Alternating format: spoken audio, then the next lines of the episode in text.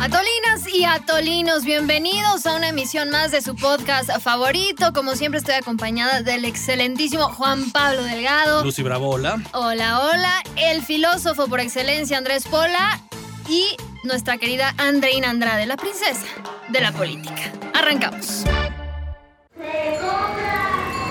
colchones, tambores o algo de fierro viejo que vendan. Buenas, buenas, mis atolinos. ¿Qué tranza con la polaca? Pues hoy el atole agarra su costal de ropavejero para irse a pepenar chatarra mm, allá en los basureros de la política. mamá. Porque igual y ni se han dado cuenta, pero las elecciones en México ya están agarrando calorcito. Y es del bueno. ¡Pinche gobierno puto! Pero por más que los mendigos partidos políticos nos prometieron que ahora sí iban a renovar y a ponernos gente decente en las boletas, ¿qué cree? Más ratas por aquí, ratas por todos lados. La mera neta es que agarraron sus peores fachas para el baile y nos volvieron a remachar con puro candidato marca Patito. ¿Qué digo Patito? Patito y hasta Gancito. Recuérdame. De entrada, los disque nuevos políticos son de plano puro pelado reciclado de hace 20 años. Todos ustedes son iguales, ¿no? Unos abusivos, corruptos, hijos de su... Luego tenemos a un montón de luchadores, que que cantantes y hasta futbolistas, que la neta no dan la talla para esta chamba. No sirve para nada. Por si fuera poco, la Margarita Zavala se rejuntó de nuevo con el PAN. Eso sí, con tal de volver a la Cámara de Diputados. Güey, ya. Y para acabarla de fregar lo impensable, los de Morena de plano nominaron a un güey acusado de violencia sexual. Pues es un asunto partidista y también producto de la temporada. Ay, mis atolinos, pues aquí nos tocó vivir. Pero antes de que salgan a quemar sus credenciales de votar, mejor vámonos con los analistas del atole, que hoy vuelven a las cloacas de la polaca para ver qué tipo de ratas, tlacuaches y hasta chapulines andan tapando la tubería de nuestra llamada democracia. ¡No se me ahoguen, compadres! Así es, bueno, ya lo escucharon. Camino a las elecciones del próximo 6 de junio. Al parecer los partidos han recurrido a sus cartas fuertes. ¿Será? ¿Acaso? Así podríamos calificar a este mm, pues eh, abanico de personajes que, pues, eh, como podíamos escuchar, híjole, pues llegan a las boletas electorales. Así que creo que vamos a iniciar ahora un poco distinto esta emisión, si les parece. Eh, estaría bien iniciar con una pequeña trivia, a ver si ustedes pues adivinan de qué personajes estaríamos Me hablando. late muchísimo. Sí, cada quien, este, por ejemplo, recuerda alguna frase célebre y pues ahí vemos qué, qué vamos encontrando. Yo quiero, yo quiero empezar, yo quiero empezar porque esta me la llevo a mi corazón realmente. A ver, a Una ver. frase de- del político estrella, una estrella que va en ascenso. Y dice así, a ver si saben quién es. Cito, yo me he topado con gente muy valiosa, que vive con un sueldito de 40, 50 mil y son felices. ¿Saben quién dijo eso, señores? Mm, me suena, me suena. Samuel García, candidato de Movimiento ¿Quieres ver mis Ciudadano. tenis? Fosfo. fosfo. Fosfo, fosfo.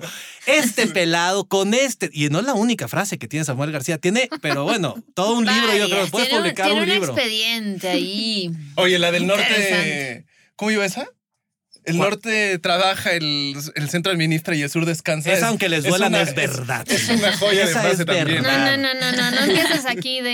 De, de Gabriel Cuadri. No, por favor, por favor. El problema es que Orden. Samuel García podrá decir las babosadas que se, les dé, que se le dé su gana. La cosa es que es candidato a gobernador allá en Nuevo León. Oye, Qué bruto. Híjole, ya, ya, ¿no? Ya párenle allá en Nuevo León. O sea, de por sí no nos Una han... fichita. No nos han este, logrado dar explicaciones eh, por lo sucedido con el Bronco. Y ahora con esto, Sí, Dios mío. o sea, no tuvieron suficiente con el Bronco. Aquí no vamos a promover el voto ni a decirles por quién votar raza, nada más yo digo, híjole, aguas. A, a ver, mira, ya que estamos por ahí, ahí les va, ahí les va Ah, tú. A también. ver, a Venga, ver. Pola. Le- le- es una entrevista, entonces la, la señora le pregunta al candidate, para que no sepan de quién estoy hablando, en cuestión. Se le preguntan, ¿qué le dirías a los machistas de X estado respecto a que puede haber una mujer gobernadora? Y responde, cito, ellos saben perfectamente que no ha funcionado y no ha funcionado por lo que haya sido. Y creo que una opción diferente para que las cosas se vean diferente y se solucionen desde un punto de vista diferente, los mismos problemas se solucionen con un punto de vista diferente. Ah, qué Vaya. ¡Qué elocuencia! ¡Qué filosofía! Che, Sammy, ni qué nada. ¡Qué elocuencia! ¿Quién fue? La neta es que no sé. No, yo tengo tampoco. idea. Yo paso. Pues la candidata gobernadora de Oh. Nuevo León, hijo. Estás- pero esto es de Morena. Clara Luz Flores, Clara Luz entonces. Flores. Yo creí que había sido Juan Pablo, pero bueno. Este. Andreina. Yo ya tengo una fácil, fácil, fácil. A ver, a Tienen ver. que sabérsela porque, bueno, Fuchi caca. Ah, yo no sé a qué vengo aquí. Solo sé que hay personas atrás de mí que son los que me van a enseñar a cómo se maneja este asunto. Uh, Esa sí me la sé. Le dije que era fácil. Esa es ni más ni menos que Francisca Viveros, alias Eh, Paquita Paquita la barrio. del barrio. Candidataza por allá en Veracruz. Rata de dos patas. Música no, No, va a por faltar. favor, No, por pues ya favor. me callo, señores. Por No me favor. pagan por Porque esto. ella no tiene idea qué va a hacer, ni cómo, ni cuándo, ni dónde. No tiene ni la menor idea. Pero bueno. Pero al menos es honesta y eso vale mucho. ah, Sí, en estos tiempos. Sí, y en la Es más política impor- más, eh, sí, sobre todo. ¿Qué A dijo el presidente? no, no. Yo prefiero 90%. Ah, dijo lealtad que Ah, sí, capacidad. perdón. Que Sí, 10% capacidad. A Lucy, ver, a ver, yo les ilústranos. traigo uno, yo les traigo uno. A ver. Dice así. Soy luchador independiente y conozco perfectamente los problemas de mi colonia. Soy dueño de mis tiempos. Puedo seguir agendando luchas, ciertas cosas. Dios mío. Sí creo que me dé tiempo, aún si resulto electo. Es que, mira, aquí está difícil porque no nada más hay un luchador, hay varios que van a estar compitiendo. Escógele, escógele. Así de- Místico. Ah. Ah, ya le cagué. Hombre. Blue Demon Blue Jr., Demon Jr., candidato del partido Redes Sociales Progresistas para la alcaldía Gustavo Madero, que por cierto, hay que decirlo, ya al parecer algunos funcionarios del INE salieron a aclarar que sí podría hacer campaña sin remover su máscara para aquellos que decían, híjole, pero ¿y eso de la identidad? ¿Están hablando ¿Cómo en iba a serio ser? los del INE? Qué bruto. La verdad es que tenemos una diversidad de candidatos. Así lo dijo Claudia, impresionante. Claudia Zavala. La consejera fauna. La fauna. la- el arca de Noé entera aquí en nuestra política. Pero realmente como si las cosas fueran tan bien en el país para poder tener estos improvisados, reciclados, mamarrachos, pues.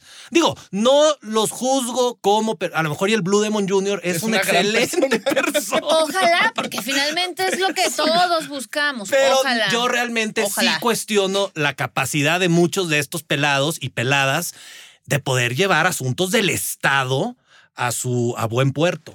Pues mira, yo espero que Blue Demon sí, sí, sí aplique una muy buena llave contra la delincuencia. Ojalá, la verdad, sí. ¿No? Una voladora contra la corrupción. es que te lo juro que así van a ser los spots aparte. Sí. Pero mira, lo triste es que del otro lado, ¿quién tienes? La Márgara Zavala, hijo. Santiago Krill. Pura gente que, o sea, desde que son como chabelos de la política. Desde que nací, los estoy viendo de diputados o senadores. Y se nota que, digo, para cómo va el país, claramente no han dado resultados. ¿No? Y nos prometieron renovarse, nos prometieron cuadros nuevos, ciudadanos. Exacto. Son los mismos Son los viejitos. mismos. Pero a ver, a ver, a ver, antes de entrar de lleno, digo, más allá de esta fauna mm, tan diversa que, Exótica. y de cómo están incluso las fórmulas partidistas y demás, creo que sí vale la pena pues hablar un poco de por qué se dice que es histórico este proceso electoral, por qué se dice que prácticamente todo está en juego. Eh, creo que vale la pena hacer como un pues una radiografía de lo que se va a votar el próximo 6 de junio, señor Pola. Sí, ahí digo, casi también desde que tengo memoria, todas las elecciones siempre salen y dicen lo mismo, que son las más importantes de la historia. Es como cierto dramatismo que siempre les gusta echar, ¿no? Pero en este caso se supone que son las más porque es donde va a haber como más cargos en disputa, ¿no? Entonces tenemos 21.398, si no me equivoco, a ver, deja checo. Pues Tres- más. 21.368 cargos que se van a elegir. Entonces son los Vámonos. 500 diputados, son 15 gobernadores y todos los demás, ya saben, síndicos, este, concejales, presidentes municipales, etcétera, ¿no? Pues los govers también, 13 Los- govers. 15 gobernadores. 15 govers. govers, perdónenme. O sea, es la mitad del país. 15 govers. La mitad del país. Y ojo, en siete de esas elecciones, Morena va, o sea, hasta lo que podemos ver ahorita, llevándosela de calle, ¿eh? pero no, o sea, la oposición no está básicamente, este, pero ni, o sea, ni pinta. En otras siete estados hay más o menos, o sea, por ejemplo, Campeche, ¿no? Eh, Guerrero un poco, hay dos, tres estados en Chihuahua, ¿no? En Nuevo León, en donde todavía hay un poco de competencia, ¿no? Pero hay algunos como con Lima, como Baja California, en donde en serio lo más probable es que se pinten de morena y entonces lo más probable es que haya al menos siete de los 15 que se disputan. Sí, Incluso algunas encuestas dicen que hasta 13, hasta 13 estados podría Ajá, llevarse. puede pasar. Eh, o sea, Morena, seguro o sea. uno se lleva el pan y de lo demás parece que no. Que, que esto es algo. Perdón que te interrumpa, Nina Andrade. No, nada más quiero decir rápidamente, esto es algo que discutimos en otro atole allá el año pasado, cuando iniciaron las campañas en Hidalgo y en Coahuila, donde estas elecciones, estas, estas razas, las del 6 de junio de este año, del 2021, son las que van a definir si Morena se queda con todo el power o si va a haber contrapesos, si alguien le va a poner un alto, si realmente Morena va a tener algún tipo de oposición real que le pueda corregir la plana. O sea, me quitaste la palabra para decir algo que yo iba a decir. O sea, coincido con dilo- Pola en que la, la elección es muy importante por la cantidad de, Tú de cargos que están en disputa, pero también es muy importante porque se va a dibujar el futuro político de este país. Va a ser así como si la gente dijera si quiere continuar con un modelo o definitivamente no. Es, es como si fuera un plebiscito implícito, desde mi punto de vista. Mira qué bonito lo dijiste tú, a diferencia de yo. Pero de mí. Sí, híjole, es que ese sí no lo pude evitar. A mí me enseñó Cantinflas a hablar, entonces vámonos con eso. Híjole, ahora entiendo lo del bronco. Pero bueno, este. Miren, yo creo que también aquí hay que decirlo. Parece que simplemente no aprenden, ¿no? Los partidos. O sea, Muy de en verdad, Lucy, muy después de de lo acuerdo. sucedido en 2018, después de la planadora de Morena, pues deciden que la mejor estrategia, en lugar de voltear a ver hacia adentro y hacer autocrítica y decir, a ver, ¿qué estaremos haciendo mal? A ver, ¿qué nos están queriendo decir los electores? Dicen, no. Y si le echamos montón a Morena y entonces así podemos pues arrebatarle lo que sea, ¿no? Entonces, eh, pues de repente pasan estas cosas insólitas, eh, estas alianzas electorales entre el PRI, PAN, PRD, y entonces dices, bueno, y, y la identidad propia, y Contra la agenda propia, Contra natura. y Sorprendente esas alianzas, además. No, sí, claro, sí, y más si consideras la historia que han tenido estos partidos, o sea, se odiaban a muerte y ahora son compañeros de cama y se van. eh, Si eso es como Ay, que Dios veamos a Messi y a Ronaldo cenando mañana, juntos. Bueno. Son rivales, no puedes.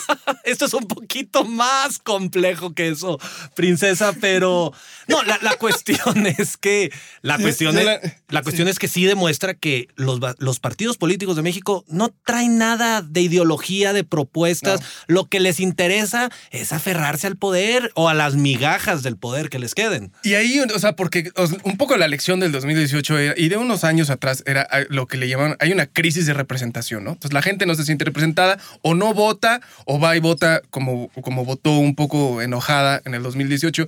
Entonces como que sí, yo sí escuchaba que de pronto los, los líderes partidistas decían, puta, tenemos una bronca de representación.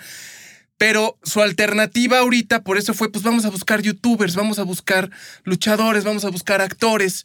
En vez de decir, oye maestro, ¿por qué no mejor volteas y te fijas en la gente capacitada, liderazgos que se puedan construir en la sociedad? No. Correcto. Es como- me voy pero como por la también fácil. están reciclando O reciclas. candidaturas pasadas, cartuchos quemados, vaya.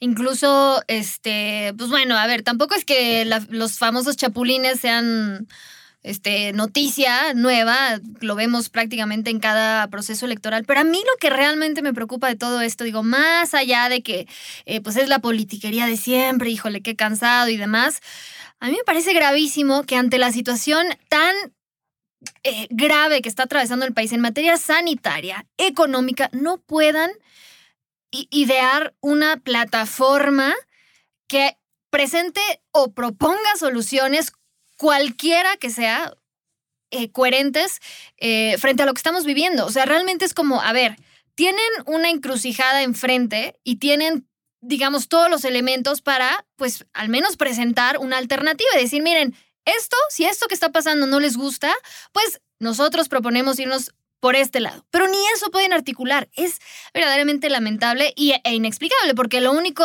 que eso nos dice es que pues están pues tras el hueso de toda la vida. Estoy completamente de acuerdo, Lucy. Por ejemplo, esta nueva alianza que se llama Va por México, que es donde se incluye al PRI, al PRD y al PAN y que va en, ciertas candidaturas sí, en otras no. Traen un relajo, ¿no? Porque cada quien está jalando para su lado. La- las acciones, su decálogo de acciones. No se los voy a leer todas, pero nada más un par para que se den cuenta de lo ilustrado, de lo visionarios. Restituir la democracia. Ah, ok. Recuperar la seguridad. Pues sí, chido. Desterrar la corrupción. Economía inclusiva con oportunidades. Raza, o sea, la neta, son lugares Sí, comunes. sí, es lo sí. que se ha dicho siempre. Realmente, más allá de que sea contra natura o no, pon tú, pon tú que qué bueno que se juntaron. Propongan cosas interesantes, ambiciosas, nuevas. Concretas. Lo que pasa es que yo creo un que plan aquí- para sacar a México del despeñadero, ahora sí, al que ha caído. Ojalá, ojalá llegue ese plan, porque han pasado muchos años y siempre es más de lo mismo. Yo lo que creo aquí es que estas elecciones se convirtieron en, en- en dos, en unas elecciones con dos, solo dos visiones eh, juntadas en, un, en unas alianzas. Definitivamente ellos lo que quieren es asegurar una curul más allá de una propuesta, más allá de, de si eh, pensamos o no pensamos en las elecciones presidenciales, me refiero al, al PAN y al PRI, pero están, y en el caso de Morena, están abrazando a quien sea, están jalando a quien sea, no les importa ya eh, la ideología, simplemente es asegurar el- las curules en el Palacio Federal Legislativo para poder seguir y la mancha que va a quedar, luchas. la mancha que va a quedar en estos partidos, como le pasó al PAN y al PRD en la elección pasada, ¿cómo el PRI ahora va a poder salir a decir somos distintos? O el PAN, no, nosotros no somos iguales. Pues están en lo mismo, están juntos ahora compitiendo. Pero es que eso es bien chistoso porque cómo se bueno, cómo salieron en 2018 a decir un partido como Morena nosotros no somos lo mismo si eran los mismos.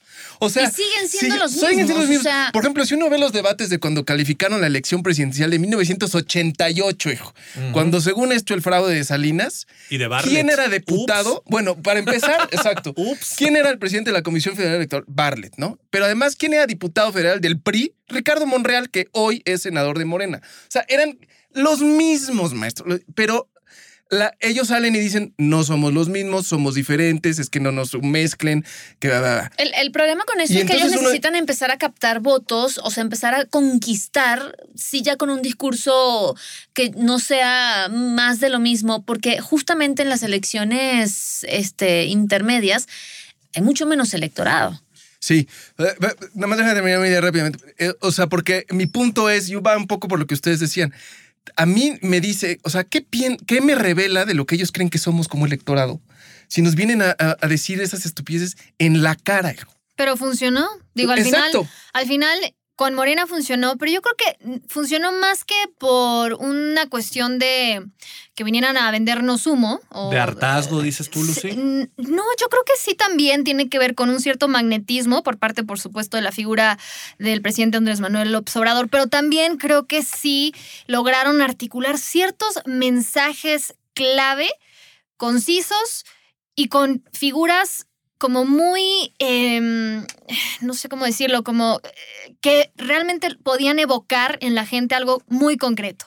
Llámese, voy a vender el avión presidencial, llámese, voy a em, reducir los salarios y voy a quitar Sí, la claro. corrupción. O sea, cosas concretas que a la gente le hacían mucho sentido por todo este tema del hartazgo y por todo lo que hemos eh, vi- vivido, pero creo que era una cuestión de aterrizarlo a cosas muy eh, comprensibles para todos. Entonces, no es lo mismo decir vamos a desterrar la corrupción a voy a deshacerme de el máximo emblema de la corrupción y de las élites, que es el avión presidencial. Sí, ya no vivirá en Los Pinos y será austero. Vive en un palacio el señor. Y así hay mil ejemplos, ¿no? Y entonces, y, y lo cumplió. Entonces, al final, eh, yo creo que eso también será parte de lo que estará en juego el, el próximo 6 de junio. Pero creo que también Yo, yo solamente quiero apuntar rápidamente, Lucy, que ya hablamos de la, de la alianza contra natura del PRI, PAN y PRD, pero también está la de Morena, ¿eh? que se está juntando Ah, sí. con pura fichita Es que- pero y es que pura joyita Morena, del pura- PT, claro. del Verde y del PES,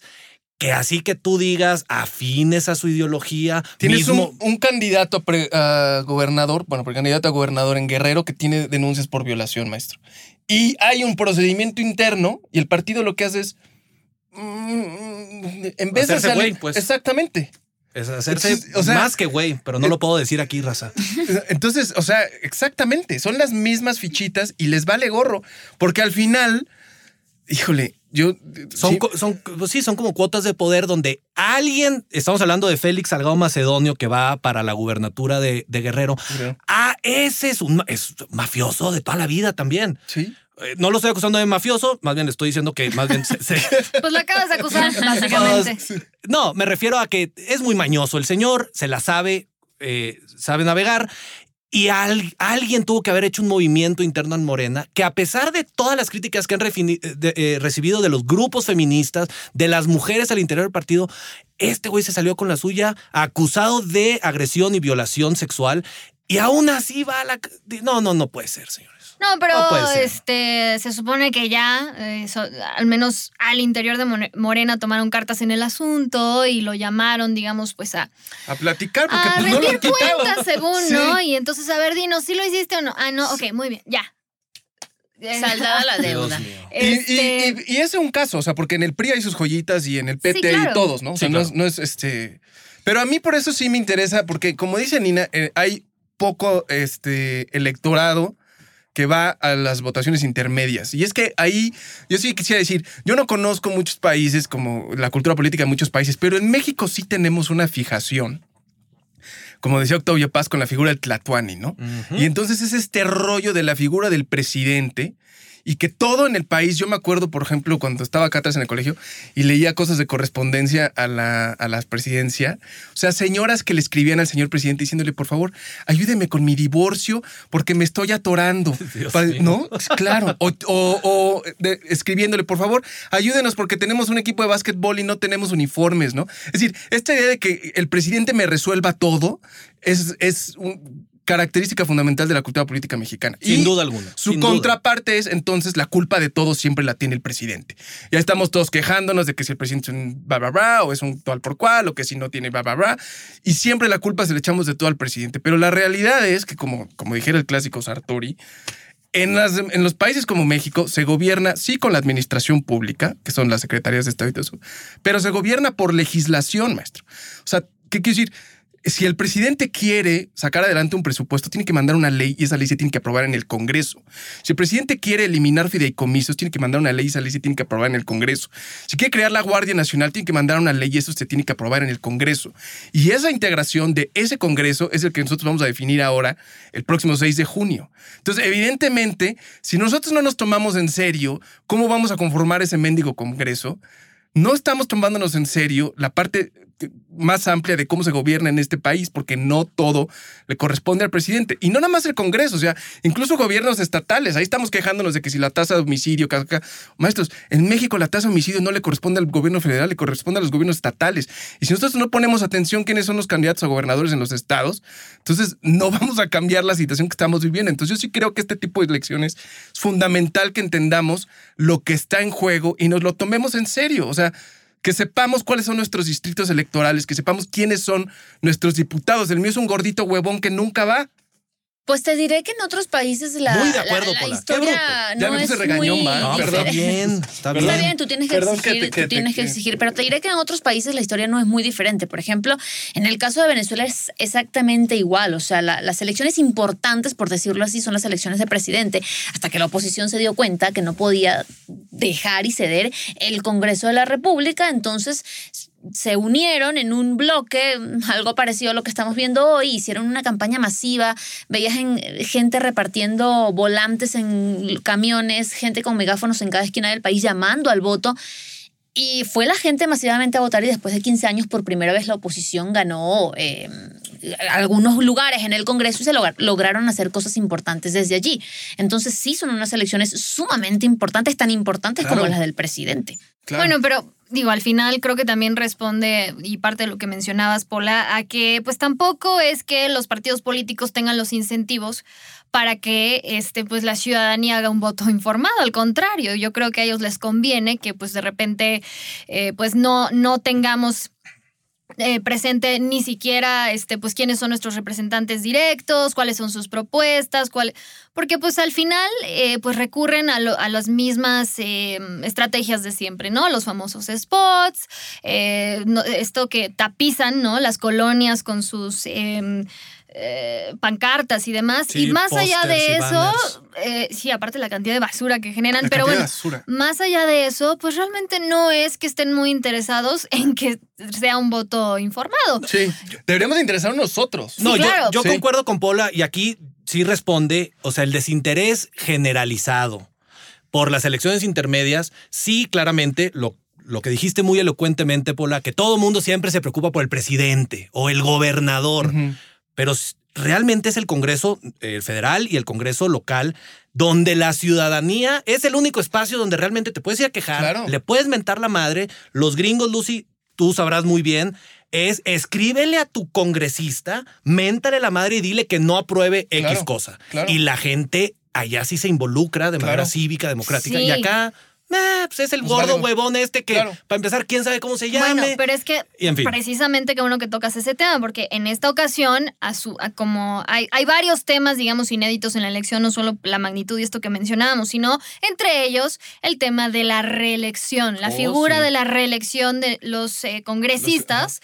y esto es algo que nunca antes había sucedido en nuestro país y creo que, híjole, muchachos, creo que está pasando completamente desapercibido eh, la importancia de lo que esto representa o incluso si eh, pues un país como México, digamos, estaba preparado para algo así, porque, oh sorpresa, resulta que ellos mismos eh, pusieron las reglas en esta primera ocasión que se va a votar una figura así y yo, la verdad, habría que ver qué tan mm, efectiva va a ser la figura de la reelección en, el, en este tema de la rendición de cuentas, en el sentido de que muchos de ellos, eh, pues muy probablemente van a renovar su curul y eh, pues no necesariamente sea con base en resultados. Aquí te Digo, tengo el ya dato. veremos, ya veremos qué pasa efectivamente, pero nada más para que se den una idea, eh, no van a renunciar evidentemente al cargo, van a hacer campaña mientras siguen recibiendo su salario.